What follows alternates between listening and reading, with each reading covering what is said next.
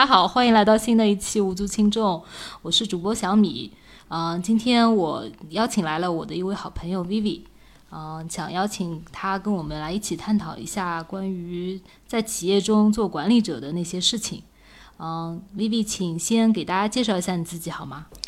大家好，我是 Vivi，呃，然后我现在是在一家外企从事人力资源管理的工作。那过去九年间吧，我一直在做 HR 的工作，然后主要都是在人才发展、培训与发展这个领域。嗯，Vivi，我其实今天之所以想要找你来，我们要一起探讨管理呢，是因为我觉得一方面，我现在觉得管理其实是一个很热的话题，嗯，就是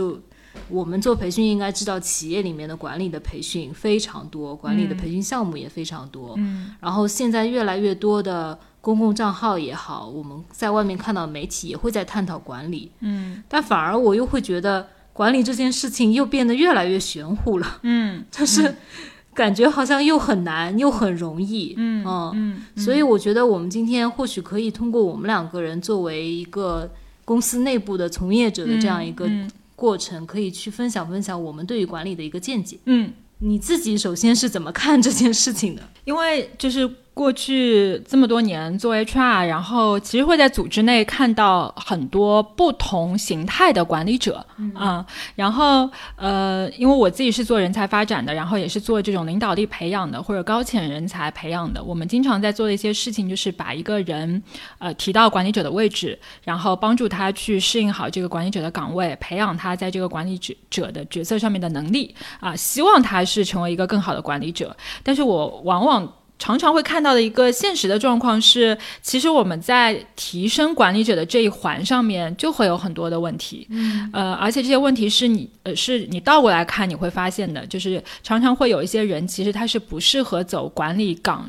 这条路径的，但是他可能因为各种原因，比如说可能组织内呃没有足够的人才，或者说呃一一些政治上面的原因，或者各方面的这个原因，他就被提拔到了这个位子上面。那其实。这样的一些结果就是他本人会很难受，因为如果他自己本身没有这个 aspiration，他没有想要领导别人的意愿，他去做了这个位置，他会很难受，而且可能他原本在做个人贡献者的时候表现的会非常好，他的绩效非常突出，有很好的专业能力，但但但他到了管理者的岗位，其实他的表现是会降低的，是会可能跟之前呈现出来完全不一样的状态。那这个是对他个人的影响，那对团队也会有很大的影响。就是大家都知道有一句话叫呃，就是加入。一家公司是因为这家公司，离开是因为老板，就是有很多人走都是觉得说老板不行，我不能给老这样的老板打工，所以他一定是会影响到团队的绩效，呃，团队人员的士气，呃，大家在这个公司的一些发展，其实都会有影响的。所以我我看到很多就是企业里面这种并不适合在管理者岗位上的人被放到了管理者的这个位置上面，那就会出现很多很多的问题。这个是一个，还有一个呢，就是呃，大家对于管理这件事情的一个。认知我觉得还是挺不一样的啊、嗯，然后会所以会出现很多不同的管理的呃所谓的风格，呃，然后呢，我觉得最最有意思的一件事情是，其实我看到很大一部分的管理者他是没有自我觉察的。就是比如说，我们去做一些测评，或者去做一些这种三六零的评估，管理者对自己的评估永远是大于他的下属对他的评估的。就是他他可能有会觉得自己在很多方面做得很好，大鱼还算好的，有些甚至是相反的，就是在同一个维度上面。就是他觉得是长处的，可能下属对对对，其实我就是这个意思，就是管理者对自己的认知会、嗯、会有偏差，就是他给自己评分都会比较高，但是他的下属可能就会觉得不是这么一回事。对，然后这个东西他们往往看不到啊、看不到的话，其实这本身就是存在一些问题，就代表你跟你的团队之间没有一个非常清晰透明的反馈机制啊。呃要么就是别人不愿意告诉你，害怕告诉你；嗯要么就是别人觉得也没有必要告诉你，告诉你你也不会改啊。那、呃、但是当当管理者关掉耳朵，他听不到那些反馈的时候，其实不是一件好事。就我们常常会说，呃，当人坐到管理岗位上之后，看到的都是猴子猴子的屁股啊。所以其实呃，权力本身它会赋予人一些呃，怎么讲，就是。呃，腐蚀人心的东西，我觉得就是你做到了管理者岗位上，就代表你拥有了一定的权利，而你这个权权利本身对于你的下属来说，你们就是处在一种权力不对等的位置上，你就是可以去要求，呃，或者发号施令别人去做一些事情的。那在这样子的情况之下，其实你看到了很多东西是泡沫，它不一定是真实的，是别人可能迫于你在管理者这个岗位上的所谓的我们叫 position power 啊、然后。可能他去完成了，或者他给了你一个你想要的东西，但不代表说他发自内心的认可你这样的行为，或者认可你这样作为这样一个 leader 是合格的。但很多人他就会觉得，就是把这些泡沫吧当成。呃，真的是自己的一些能力，所以这个时候他的自我认知就很难被看到或者被去改善，然后呃，而且可能他会觉得他这样做是成功的，于是就会强化他的这些意识跟行为，啊、所以就会在组织内看到很多其实并不适合做管理者的人坐到这个位置上。哎，虽然这个跟有一点点偏，但我倒倒特别想要讨论的，就是，呃，我不知道你有没有发现，其实，在组织里面，就是他其实真的，我们看到很多高管，他其实都是强势的，嗯，对吧？嗯，然后他大多数人也是自信的，嗯，为什么呢？因为他过去他的经历也好，他的 position power 也好，告诉他这么做有效，对所以他的自信。呃，然后他的强势对和自信其实就是同时会存在的，对然后同时甚至也有一定程度是帮助他到达了他现在这个企业的高的位对置的。对的那同样来说，可能有一些人他是自省的，他是谦虚的，对那他就会不那么自信。对那其实他有可能也没有办法帮助他达到更好的对的位置。对的，嗯，有可能我不知道是不是一个幸存者偏差，反正就是我们现在看到的，嗯反而会觉得好像领导就是这样子的。嗯，那作为一个刚毕业的人，他进入公司，他看到这样子 role model，所谓的 role model，嗯，那他会也会觉得，那我要做的就是不断的自信，不断的强势。嗯嗯，呃，首先我觉得呃讲两个点啊，第一个是嗯、就是我们现在绝大部分看到的高管的 profile 确实都是比较强势，就是呃比较果决，比较自信，然后呃也是非常 result driven 的，就是他会给人一定的压力，不断去 push，然后呃因为这样子的人能够出结果嘛，对，我觉得我们绝大多数看到都是这样 profile，但呃也不一定是幸存者偏差。我觉得确实，呃，你去做高管的调研，就是呃好多高管在这几项的特质确实是比较高的啊、我觉得是有一定道理，他们可以做到那个位置的，这个是有一定道理的。那如果嗯，他是一个非常 people caring 的高管，嗯，或者是他是一个 people caring 的人，他就不能做高管吗？我觉得也不是，呃，因为这个东西还跟组织的文化有关系。啊，嗯，我觉得是这样的，因为我也待过不同的组织、不同的文化。呃，比如说有些组织它的文化就是比较 aggressive、比较激进的，它需要出结果的，或者说它现在业务处在一个需要 turn around 的阶段。你如果太注重 people caring，你关注的都是大家的感受，你就没有办法，你势必会比较难去面对一些冲突。嗯，你是因为你你 care 的都是每个人的感受嘛，然后你就很难去做一个比较 harsh 的 decision。嗯，啊、这样子一一定势必就会导致业绩上面，就是在 business wise 会出现一些问题。嗯，但是如果今天这个组织它是处在一个非常稳定的状态之下，然后这个组织它强调的是人文关怀，那可能这样子比较 people caring 的 leader 就会比较适应。但我其实不太会觉得有一家组织它只强调人文关怀，对，因为大家都还是要赚钱的嘛。对，所有的组织存在第一个目的是活下去，所以就是它商业价值。嗯，这就为什么我们看到的现在大多数 leader 可能还是这个样子的。对，那我就会在想问了，如果我是一个刚毕业的人，我到达这家公司以后，我看到了这样的样子，那我是不是就会把自己也改造成这个样子？我这个是我刚刚想说的第二点，就是我觉得很多时候自信、果敢不等同于他不善于自省。啊，嗯，就是我觉得，或者说不不要叫自省吧，叫自我觉察和自我认知。那我觉得我看到过的很多，到了真的是这种 C 叉 O 这个 level 的 leader，、呃，很自信、很果敢，但同时他们也有比较好的自我认知的。嗯，但是呢，为什么他还是那样子的那个方式，对吧？就是呃，这些人他。有很好的 self awareness，他可以做到说，他知道在什么时候要去控制自己的，嗯，这些这些优势的地方，呃，可能会带来的一些负面的影响。嗯嗯这个是我觉得高管非常厉害的一个点，就我也碰到过呃一些非常 demanding 的老板。啊、但是就是可能也是那种就会觉得给你很大压力，但是他非常自信，非常果敢，确实他做的绝大多数的决定也都是正确的。但这样的人他也会 open to feedback，就是他会告诉你，我我听到我看到你这个反馈了，但是呃未必说他一定会完全去改，嗯，但是他知道这个东西可能在某一些比较 critical 的状态下会给他带来的负面的效用是什么，他可以去做相应的管理。但是因为就像你刚刚提到的，因为过去他们的成功经验告诉他们要保持这样才会成功，所以这个肯定是他们的一个呃会不断去加强的一个模式啊。但是我觉得，嗯，确实这个东西是导致他们成功的主要因素。嗯，我觉得我来理解一下，其实是这样子的，就是呃，首先呢，如果这个人他没有自我意识，他只有所谓的果敢。他自信、强势，对吧？那他可能能够走到企业里面的某一个位置，因为他就是他的这个 aggressive 能够在他就是追求结果这些道路上帮助到他的。但如果他这个时候再想要往上走，我觉得他就会有瓶颈了，因为他不太了解自己的优势和短板。对，他的短板有可能会害了他。对，他对于他的优势，他因为不知道嘛，所以他用他所有的能力去跟别人去。斗不能叫斗争吧，抗衡，他可能就会因此失败。嗯，但如果再往上走，他这个时候 self awareness 就很重要了，因为他需要知道他到底强在哪里，弱在哪里，怎么样通过团队力量去补他的弱的地方，是是吧？所以一般一个比较呃成熟的 leader，他其实在 build up 他的团队的时候，就是会比较注重这种呃互补性、搭配性。就是我之前其实也碰到过一些老板，他可能知道自己不是那么。People carrying 的，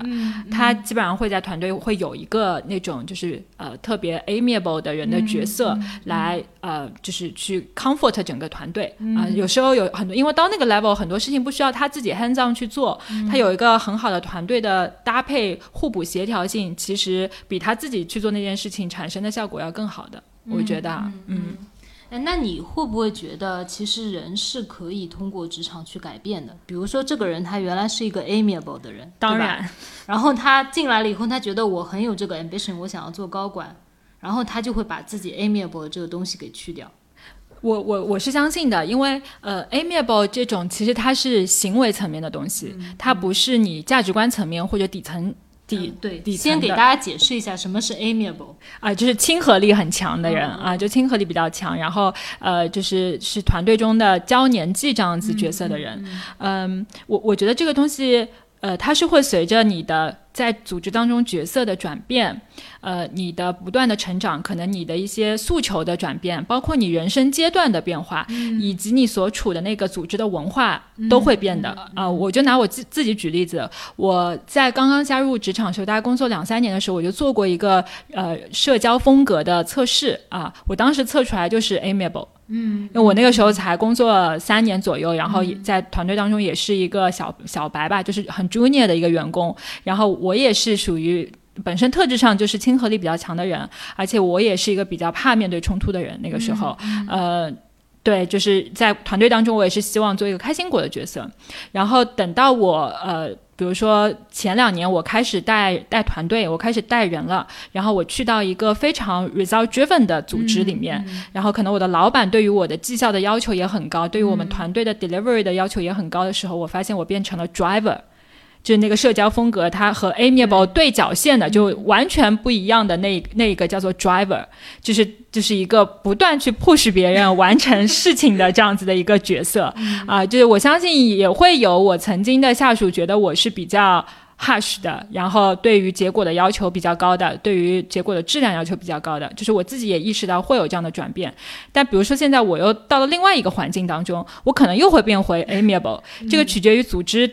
或者我那个角色对我的要求，以及我当下我自己想要的东西的变化，会有变化的。说到这个，其实我们想要聊的呢是，不论是我还是 Vivi，其实我们会发现，就是在组织里面，首先为什么现在 leadership 这些 training 那么火，是因为其实大家都开始关注了。第二个，其实并不是所有的人他都适合做 leader 的。嗯嗯，就是就刚就像你刚刚说到的，就是如果。你是其实是很好的做了这样一个 transition，你从那个 amiable 的人或者所谓的有一些友善的人，到了一个很好的 influencer，想要去驱动成功的人。但有的人他的这个转变就是没有做好的，但是他还是在一个需要快速响应，并且需要去推动团队拿到。结果，嗯，那他其实就会做的很 suffer。我觉得他可能会有两种表现，一种表现的话就是他很 suffer，嗯，然后团队可能会觉得这个老板怎么那么没有用，不行，嗯嗯嗯。第二种，他有可能就会伪装成另外一个人，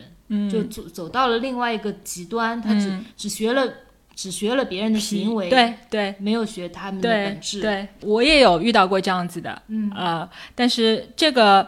嗯，这个会造成一个什么结果？就是团队的人就会觉得他可能做出来很多东西很假，嗯呃，会很假，就是那个感受是不好的。就我觉得在 leadership 里面，就是 authentic 是很重要的，嗯就是你你是真是你是比如说你是真的关注下属的成长，啊、你是真的心里面这么想这么做的，嗯和你是伪装出来的，其实大家很容易能看出来的。嗯，对嗯，对，就是你是否言行一致这件事情，我觉得是很重要的。而且你作为 leader，其实你是承担着一个 role modeling 的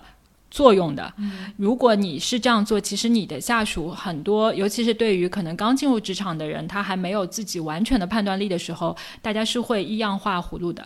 就是会。跟着你来学习的，所以我们很多时候说，一个组织的文化，一个团队的文化是由这个老板的风格所决定的。你今天呃 prefer 什么样子的行为模式，或者你展现出来的行为模式是什么样，你希望别人是怎么对待你的，其实就决定了你这个团队的氛围跟文化是什么样子的。嗯对，就如果你展现出来不是那么真诚的，那我觉得整个团队可能也会去做一些呃适当的一些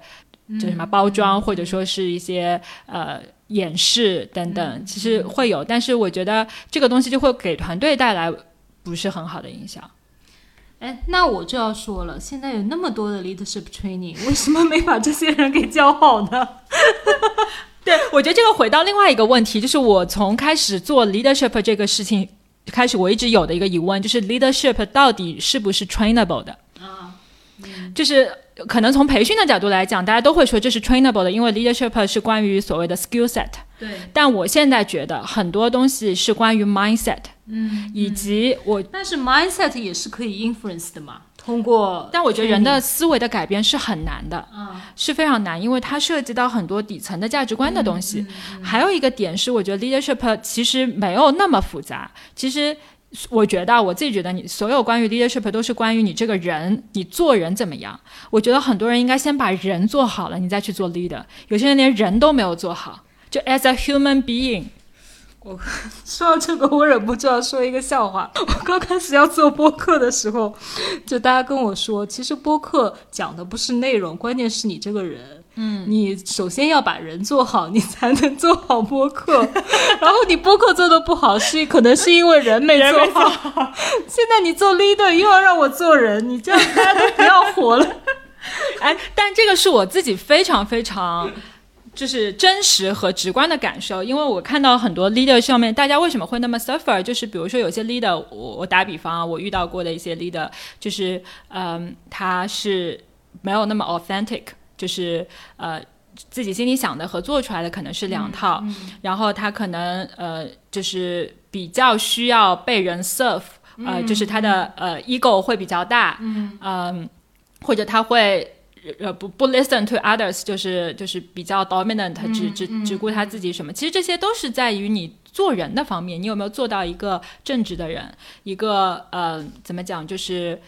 嗯有格局的人。嗯，然后一个真正是说，你作为 leader，你要知道 leader 不是说你比别人有更。更强的这个 position power，当然这是这个事实。但其实我一直觉得 leader 更大的一个使命是你要去带领团队发展。嗯，你我我其实蛮白印一个理念叫 serving leader。嗯，就是 leader 不是让别人来服侍你的，是你更多的想你可以为你的团队做什么，你为他们的成长去做什么，你为这个这个团队未来的发展做什么。就很多 leader 他会特别。要那种就是我们称之为什么 bossy，就是很要老板范儿的，嗯、就觉得我去到哪里我就是一个老板，你所有的人得跟着我啊、呃，得服侍好我，然后一定要我在，就我的团队都很需要我，我才是有存在感的 leader、嗯。但其实如果你的团队在在你不在的时候，他们根本不能 perform，根本不能 deliver，那说明你这个 leader 是做的有问题的。哎，但你不觉得这个其实又跟不同国家的文化会有关系吗？就中国。嗯可能传统意义上对于 leader 的这个定义，会觉得是一个上下级的关系，嗯，hierarchy 对，嗯服从是很重要的一个指标，对吧？嗯呃，下级对上级的尊重、嗯服从，然后会是很重要的一个文化内核。嗯这就为什么他们可能做的只是老祖宗教他的事情啊。嗯，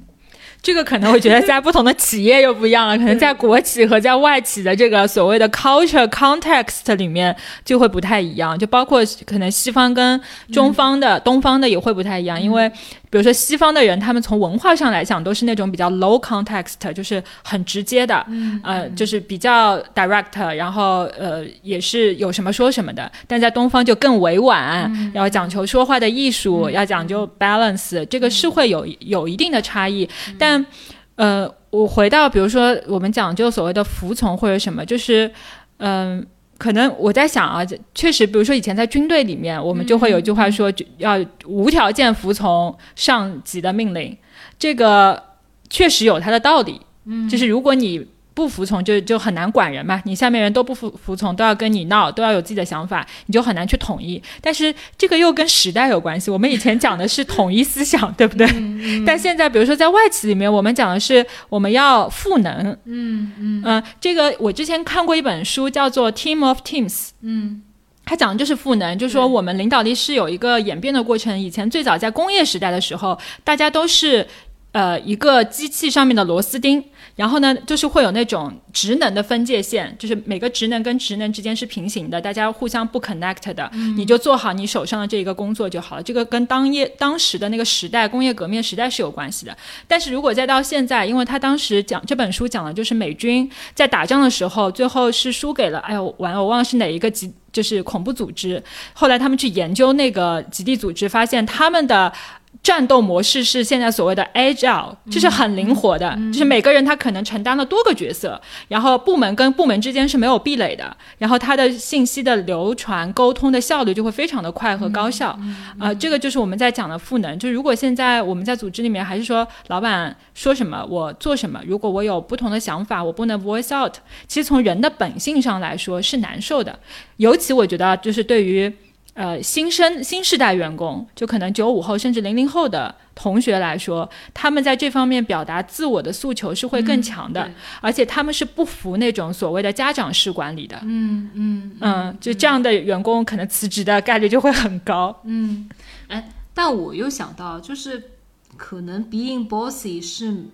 会是一个人，嗯，怎么讲内在的需求。嗯，嗯，就是嗯如果我们从嗯马斯洛这个角同意的色来说，他其实是算是安全感，他需要安全感，他有这个安全感，然后他也被尊重啊什么的，对的。所以所以我说会不会这个跟做人有关嘛，对吧？这是一个人本身的特质。那我是说，会不会其实每一个人内心都有一个想要 being bossy 的那一刻，但有的人自控好一点，有的人不是我同意的，啊。我同意的，就是我不知道别人啊，就是我在想我自己，我也有希望我提出观点的时候，我的团队是 support，然后。然后就是按照我说的这个去做，就是因为你想，确实，如果今天我讲一个事情，大家每个人五个人有五种想法，我最后其实是没有办法把这个事情落地去执行的、去做的。所以我们说，很多时候说 leadership 的时候，就是你要综合去运用，什么时候你应该 be bossy，就是你应该 make 一个 call，、今天你们都别说了，我就往这个。这个方向去推进，因为如果不这么做，时间不允许，或者这个这个当下的这个 context 不允许，只能这么做，也不代表说你们的观点不好，但他必须要有一个一个 call，就是我必须得做个主，或者必须得听我的时刻。但有些时刻可能是，比如说你为了发展下面的员工，或者为了表达对他们的尊重，调动他们积极性，是需要说我让。就是我 delegate，或者说我让大家来发挥自己的想法，或者我我按照你们的想法去做。那我比如说在有些时候很矛盾的时候，就是我当然也会有想有 be bossy 的时候，但是呢。呃，可能也跟我的特质有关，就是我是一个特别擅长自省的人，所以自省人会有另外一个问题，就是刚刚提到的不一定那么的自信，就是我比较不会说特别 dominant，可能这也跟有一部分就是我会想，哎，我到底这样是不是对的？所以当我想要 bossy，大家又提出一些不同的想法的时候，我可能会 hold 一 hold，然后去想一下说，呃，大家讲的这个东西是不是有这个可能性，或者说如果时间允许，我会去 try 一下。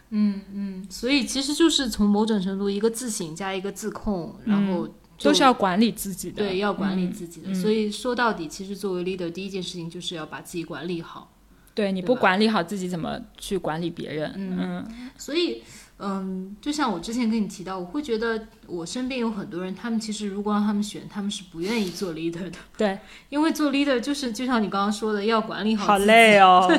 然后我还要去 serve the team，好累哦我自己 serve，何必呢？对，不好吗？所以，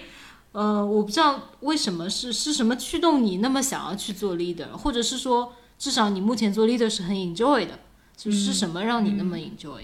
我也在想这个问题啊。呃，我觉得有几个点，第一个是本身我的呃特质或者说诉求就有这个利他的这一部分，嗯，所以我是一个利他，就是我 Hogan 的 report 测出来，在呃价值观驱动力这一块最高的就是利他，嗯。所以我一直是希望，包括我做那个 Strength Finder，我做出来就是伯乐，是我 Top Five 的 Strength，、所以我是一个比较能够去发，就是我对于人的洞察天生可能会比较强，就我能很快的看到这个人的一些闪光的地方，可能在某些地方需要呃提升的一些机会点，所以这个是。我比较敏感的一个部分，所以我觉得这是也是一种天赋，所以我可以去做到这个事情。因为其实我发现很多 leader 他是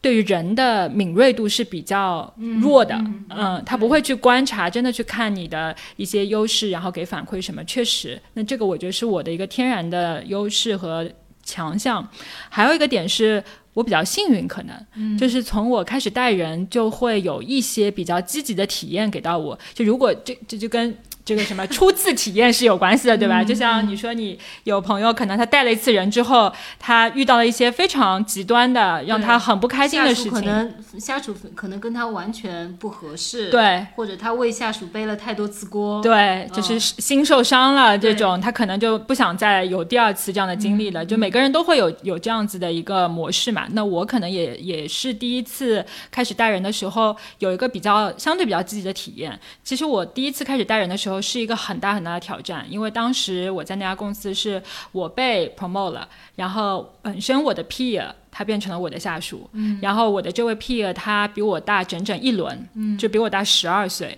然后我在这家公司才一年，他在这家公司已经十年了，嗯，所以我我当时其实是就是问我老板我为什么被 promote，这这真的就是原话，就是我也不懂为为什么是这个样子，然后我当时特别特别担心，天呐，我我一个这么年轻的人，我要去 lead 一个比我大这么多岁又比我有在这家公司有那么多经验的人。啊、所以其实当时。挺难的，就是我也很焦虑，但我觉得，所以为什么我说做 leader 就是做人呢？就是我觉得就是你你在生活中你是一个什么样的人，我觉得在就 leadership 上面能够很好 reflect 出来。可能我当时做了一些，我也没做什么事情，但我就是很很真诚、很坦诚。我觉得我就记得我开始接了那个 role 之后，我就跟他有过几次的对谈，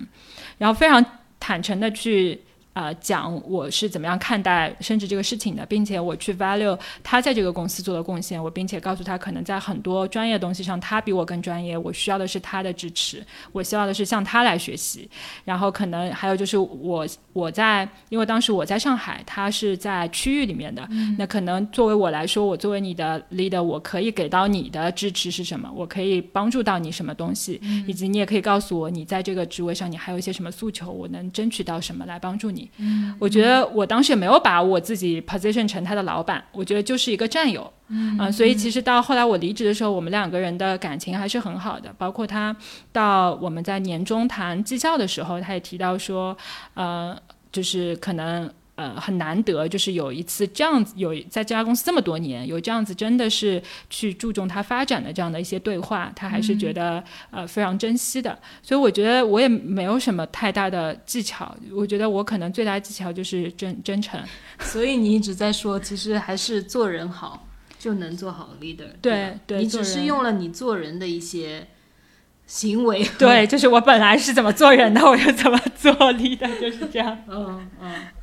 还有、还有其他什么是比较 drive 你想要做 leader 的？嗯，对，就是其实也有，就是做 leader 肯定不会一帆风顺的。我也有过非常非常 suffer 的阶段啊，就是在我上一段工作经历当中，呃，可能也碰到过一些。就像你刚提到的，就是不是那么合，就从风格上来说不是那么合适，呃，然后呃，可能在绩效上也会有一些问题。但是当时我的压力是很大的，就是老板给的这个呃指标或者他想想要呈现出的一个结果是标准要求非常高的。但如我但是如果我的下属不是那么给力的话，其实我自己会非常的累。而且在这个过程当中，就是当你下属不能 deliver 的时候，就会你你要面临一个困境是，那我把。该他干的活我帮他干了，还是我 coach 他，我不断的去这个花时间去这个发展他，然后让他慢慢慢慢 pick up 上来。但这当中你就会遇到一个 balance，就是这个东西他可能就来不及了，嗯，就怎么办？然后可能在这个过程当中，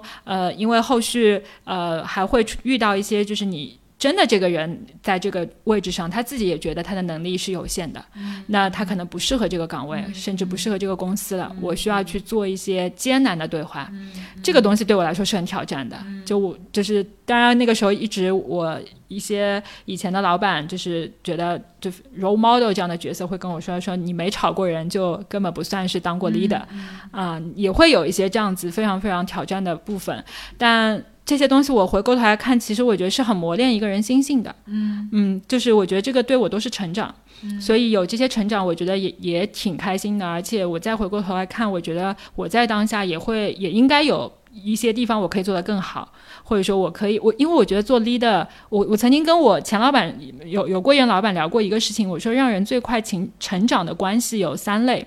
一类是跟父母的关系，一类是跟伴侣的关系。然后，呃，还有一类就是上下级的关系。当然，当时我老板他有孩子，他说还有一类就是跟孩子的关系，因为这几类都是有，就是你跟下属的关系其实挺类似于亲密关系的。嗯嗯，我觉得在那段关系里面，我其实成长是很快，因为你在那个当下，你可以反过来反观到自己很多的模式，就比如说我为什么会生气。啊，然后我我我生气的时候，呃，我可能不是一个会对着下属吼的人，就是我我是会很耗耗我自己的，就我气的不行，但我不会说，我可能就自己下去走一圈，然后自己冷静一下。但是你还是要把这些东西传达出来，要反馈给他，让他知道啊。然后可能我又会说，为什么他达不到我的。达不到我的标准，是我的，我真的对这个工作的要求太高了，不是每个人都需要到那个，我能不能放低一些我的标准？就是我会有很多这样子的自我的反省跟反思，让我看到我自己的很多模式，其实是我需要调整的，并不是说是我下属的问题。所以我觉得这个过程是挺 rewarding 的，就是你做 leader 是帮助你做一个更好的人。嗯，就是其实你刚刚说的这些，就是本质上它都是一个合作的关系，对的，对吧？对的，当然。父母可能我们很少这么说，但其实都是在于你怎么样去呃表达自己的诉求也好，或者是接收信息、表达信息这样一个达成一个双方更和谐的一个合作的过程。是的，是的，是的，这个还挺重要的。所以就是可以看出来一个人他在合作当中他到底是什么样子的。当然，我觉得也会有一些积极的体验，是嗯，就是你会。我就是当我看到我的团队的呃成员他自己有很好的成长发展，嗯，就是比如说可能经过一段时间，我看到他能很多事情做比以前更好了，甚至比如说我们不再是上下级的关系，比如说我们都离开这个公司了，他有更好，他找到更好的发展的机会，他呃有比如说他有 promotion 或者这个什么，我就会觉得特别有成就感，嗯，就是我觉得我是会因为别人的成功。或者说我支持到别人的成功而感到开心的人，嗯，所以这个东西会让我觉得做 leader 是很有意义的。会不会也有一种就是，也是希望能够做一个比较好的 role model，能够希望他未来如果有机会做 leader 的时候，也能够成为一个。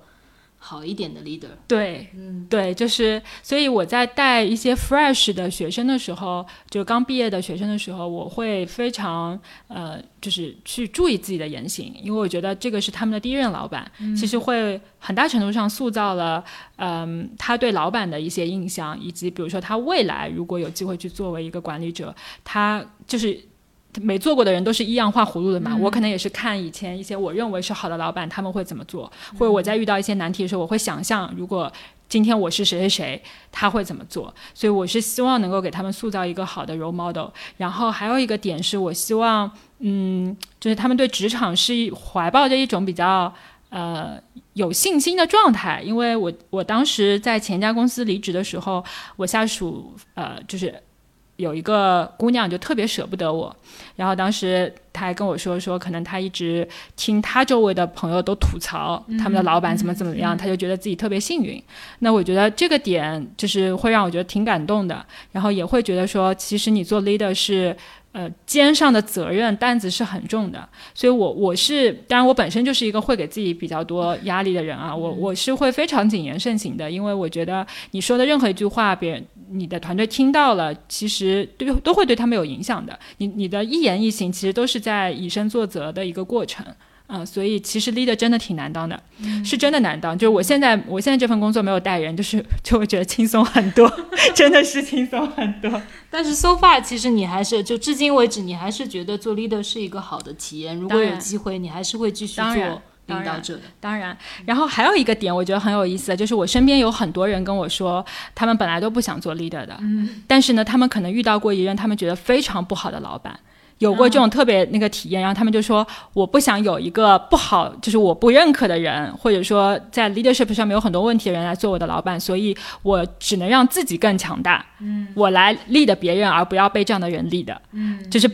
也是另外一种被逼着说我要 成为。成为更更更好的人的这样的一种方式吧，这个我觉得是一个点。然后还有一个点，我也听过，我曾经一任老板，呃，他曾经说过是，他说你要这样想，就是只有当你比如说在这个组织内，呃，往往上啊，你做到了某一个位置，你才有更多的话语权，你可以以你自己的这个方式去影响更多的人。嗯。嗯，对，如果你在下面是没有办法去影响，如果你想让这个组织变得更好，这个团队变得更好，你必须要去到那个位置，你才可以去施加你的影响力。这个我觉得也是挺 inspire 我的一个点。嗯，另外，其实我也会觉得，嗯，大家也不要有太大的压力。我相信 leader 还是可以学习。当然，当然，就是大家如果在想，就是比如说很多人为人父母，刚开始第一次成为父母，他都会去看很多育儿的书。如果从这个角度来说，其实所有的关系，呃，我们可以去看别人作为 role model 怎么做，但同时我们也可以，一个是自省，一个也是从通过外界的学习，嗯，然后让自己去获得这个力量，嗯，对吧？对的。其实这一个技能是，只要你有这个意愿要去学，我觉得还是可以提升的，嗯，因为现在像。修复其他各种关系的书籍也好，方法也好，工具也好，其实有非常多。嗯嗯，是的，就是就是小米讲到这个，我想讲一个点是。嗯，我记得我在第一家公司离职的时候，我老板跟我说，他说不要对你的老板期望那么高。他说做老板很难的，你你你没有体验过。就当我体验过之后呢，我觉得他说的是非常对的。就做老板真的很不容易，就是三甲板嘛，你上面有老板对你的要求，下面你还有团队，你还有自己的事情要去 deliver。所以我我其实以前可能对我的老板也会有比较高的期望，就我可能我希望他是一个完美的人，或者说是一个至少很厉害怎么怎么样的人。但是现在我就会觉得啊，真的做老板很很不容易，所以我也不会说再对对我的老板有非常高的一些期待。呃，我只要看到他身上的一些，就是更多的去选择看到他身上的一些闪光点。然后第二个点是，也是我当时呃第一家公司的老板跟我讲的这个观点非常触动我，呃，所以导致我后面每一段和我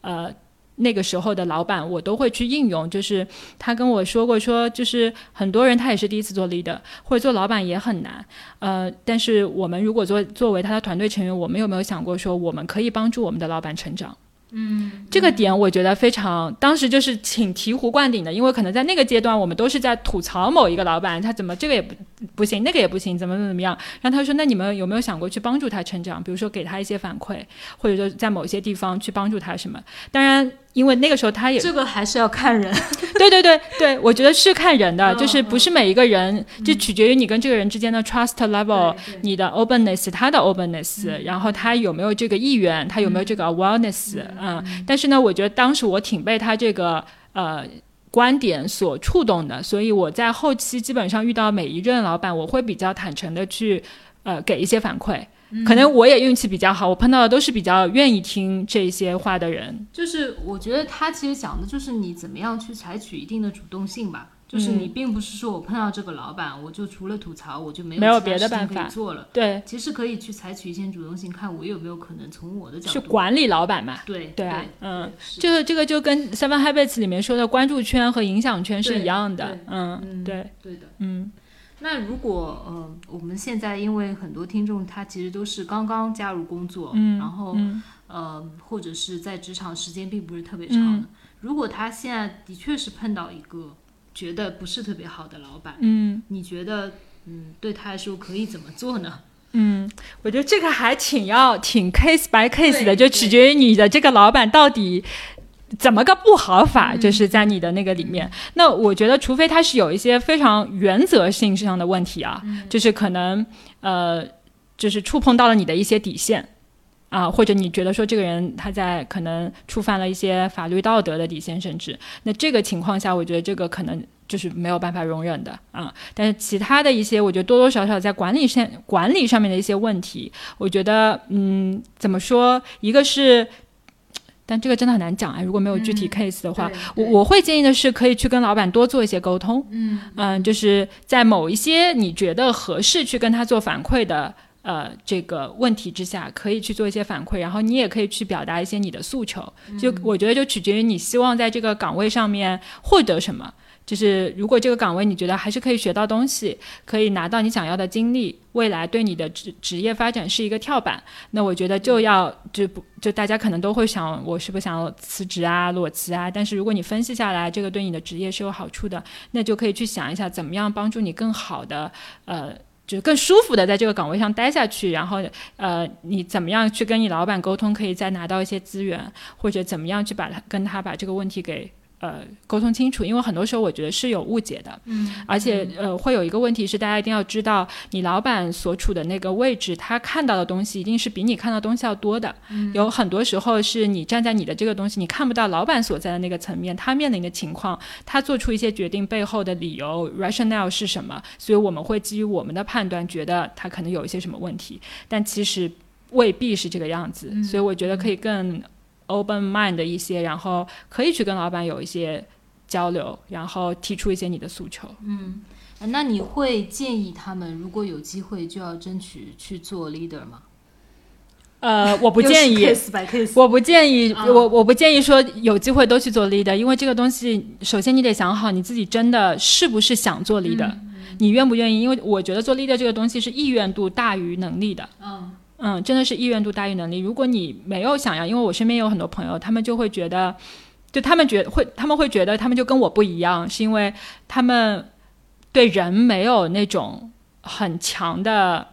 这种连建立连接的诉求，或者说，呃，他们甚至会觉得，如果说今天我 team 来了一个很，我觉得我很看，就是我不喜欢的人，或者我觉得就是对他有一些负面的印象的人，我就很难再继续跟他合作。嗯，啊，然后或者会觉得说，我要花我这么多的精力，我还要去带一个人，还要教他，我觉得那我还不如拿一样的工资，我做自己的工作就好了。所以这个是大家首先要想清楚的，你是不是真的去愿意承担这些责任？呃，我之前有过一位。Leader 他说过，就是做了老做 leader，你就要担得起责任，受得了委屈。嗯，就是大家想一想，当你的团队出错的时候，你是不是能够帮他们去担责？然后当这个需要背锅的时候，你是不是愿意为你的团队去背锅？或者说，当老板责怪你的时候，即使是你团队问题，你能不能承担得了这些委屈？或者你能不能承担得了，甚至是你团队对你的一些误解，甚至是对你的一些呃诟病、腹诽？其实这些都是的。嗯，当然这么一讲，我感觉大家更不 不敢做 leader。哦，我觉得就是它也是一个不一样的体验嘛。就像你说了，拓展人生一一个新的关系。如果大家是对听了前面 Vivi 说的好的，是对这 这个管感兴趣的，我觉得可以试一下。那如果当下觉得自己可能还没有准备好，那也不用操之过急。嗯。然后其实另外一个，我觉得我也想说的是，其实很多时候我们社会上很多人是觉得好像做 leader 比较。有前途，呃，然后或者是作为做 leader，听上去比较更好听才会去做，这个我觉得倒是可以去避免的，对吧？对，因为其实就是在组织里面，我们发展通道也是会很不一样的。有些是走这个职业经理人，就是管理的通道；有些就是走专家的通道的。其实这两个东西没有说什么孰好孰坏的，嗯，真的没有的。我觉得大家就是嗯呃没有必要说，因为好像看起来做 leader 更有前途，就就那个。我觉得还是要基于自己的内心吧。当然，就是如果你要做到一家公司的 CEO。那你肯定是要带团队的，就如果你未来想要，对吧？就是你的目标是在那里的，那那就没有办法。但是还有一个点是，我觉得带一个很大的团队和带一个小团队还是不太一样的。就是可能大家也可以尝试一下，从带一个小的团队，就是可能只有两三个人的，和你今天要管一两三百号人的一个 BU head，它又是两完全两种。可能当哪天如果需要我带两三两三百人，可能我也不想了，这都有可能的。就是。就是我觉得看不要看太远，就看当下你有没有那个意愿，有没有那个心，或者说你甚至觉得说，哎，我还挺想尝试一下的。我觉得都可以，技能什么在这个过程当中都是可以习得的。啊，还有一个点，其实我想说的是，很多时候这个也是我自己一直在跟我自己说的，就是，呃，我觉得做 leader，大家不要 expect 说你的下属一定要多么的。什么爱你啊，感激你啊，喜欢你啊，或者怎么样，就对要对你有很多的这种爱护，非常多 personal connection 啊，对对对，或者虽然你经历过这样，但是你也觉得，我觉得不要有这个期望，因为当你有这个期望的时候，你其实就是有求于对方，或者你的付出都是希望有有回报的。啊，这个时候你的心态容易失衡。然后，因为我也就是我也看过，我呃有一些老板是经历过，可能他非常全心全意的去对待一个他的下属，但是最后可能他的下属不是这么来接收这一份所谓的爱啊什么的。但如果你太过于 take it personally，其实一个是会伤到自己，还有一个就是我觉得本身做 leader 就是你不不不应该我们抱着一个我求回报的心态。去做 leader 的，这个就跟做老师有一点像，我觉得，嗯，对的。所以把这些东西拿掉之后，我觉得自己的心态会比较平和。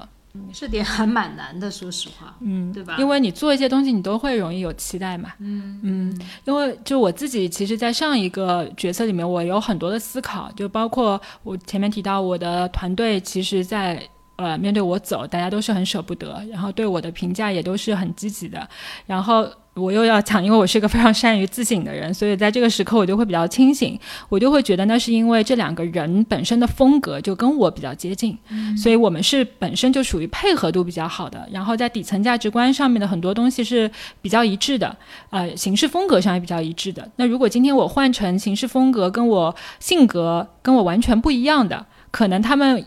也未必会会是这样子的一个。呃，这个行为，那我能通过说，嗯，因为这两个人对我的评价特别好，来证明我是一个好的 leader 吗？未必，只是说我运气好，碰到了两个可能跟我比较接近的人，然后我们也有了一个很好的合作。但是如果我今天碰到跟我风格很不一致的人，我是否也能够很好的跟他合作，然后能够支持到他的成长？不一定。嗯嗯嗯嗯嗯，好的好的，那谢谢 Vivi 给我们今天分享了。呃，你想要做 leader 的原因，或者是你在做 leader 过程当中所各种感受吧。嗯，我觉得有苦，同时也有很多让你觉得很受益的地方。嗯，然后呃，也希望能够给我们听到这期节目的朋友一些参考。嗯嗯，对。嗯，然后如果你也有同样想要就是做 leader 也好，或者是你目前正在经历一个很不一样的 leader，或许可以嗯。多多和身边的人交流，然后希望在这个节目当中也可以给你一些不一样的想法。祝大家都有一个就是比较完整的做 leader 的体验，就是它一定是 甜酸苦辣都有的。嗯，好，那谢谢大家，我们今天就到这边，再见。谢谢大家，拜拜。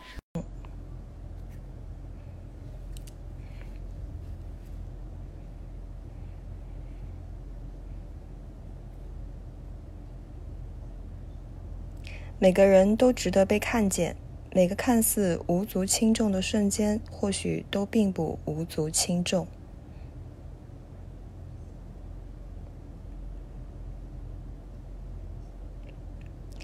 如果你也愿意分享你的故事，欢迎给我们留言，或者通过邮箱联系我们。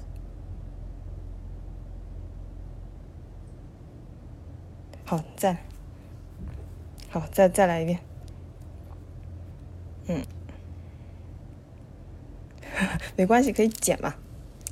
嗯嗯。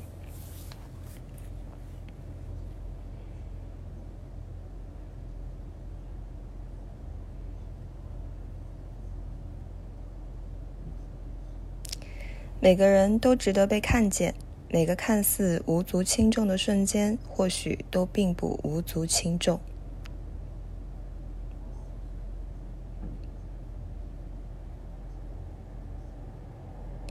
如果你也愿意分享你的故事，欢迎给我们留言，或者通过邮箱联系我们。